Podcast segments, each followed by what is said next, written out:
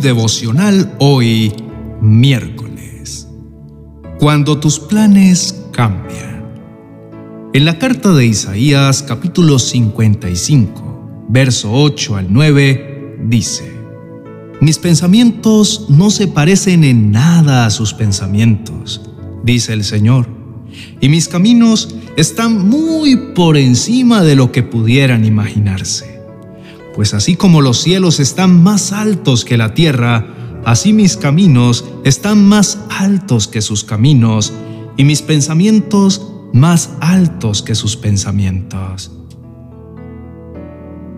Te invito a reflexionar en esto. Hay momentos en nuestra vida en donde todo parece irse abajo. Todo lo que habíamos soñado parece tomar un rumbo diferente Vemos cómo las puertas empiezan a cerrar una tras otra y en muchas ocasiones las bendiciones que Dios ya nos entregó empiezan a desaparecer.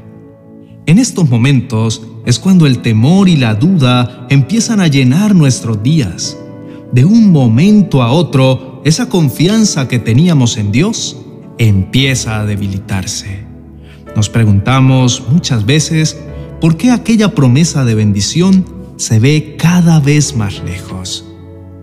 Posiblemente en este día que estás escuchando este mensaje, sientas que todo tu camino se ve nublado, te sientes solo y al pensar en el futuro te llenas de ansiedad y temor. Pero en este día Dios quiere traer calma a tu mente y a tu corazón, haciéndote saber que Él aún está obrando en medio de tus circunstancias. Él sigue manteniendo cada una de sus promesas, aun cuando en este momento a tu alrededor solo pueda ver caos y puertas cerradas. Es normal que nos sintamos desubicados cuando nuestros caminos empiezan a tomar rumbos diferentes a aquello que habíamos planeado. Es normal también que en momentos así nuestra gratitud sea escasa, pues se nos hace difícil ver con claridad aquello que vendrá. Y por el contrario, nuestra mente se llena de dudas y de muchas preguntas del por qué, a nuestro parecer, todo nos está saliendo mal. Sin embargo, Dios tiene una buena noticia para ti. Y es que aun cuando nuestros planes no salgan cuando esperamos, debemos alegrarnos porque si a nuestros ojos nuestros planes eran maravillosos y estos no se están dando, es porque Dios quiere darnos algo mejor. Dios desea que aprendamos a descansar en Él y no en lo que nosotros planeamos. En su palabra en el libro de Jeremías capítulo 29 verso 11 dice, Pues yo sé los planes que tengo para ustedes, dice el Señor. Son planes para lo bueno y no para lo malo, para darles un futuro y una esperanza. Esta poderosa verdad debe llenarnos de paz al saber que aunque no sepamos cómo será lo que vendrá, aún podemos permanecer seguros, pues en Dios todo será bueno y nuestro futuro es esperanzador. Querido hermano, en este día quiero que puedas entregarle a Dios ese temor y ansiedad que sientes al darte cuenta que tu vida está tomando un rumbo diferente al que esperabas.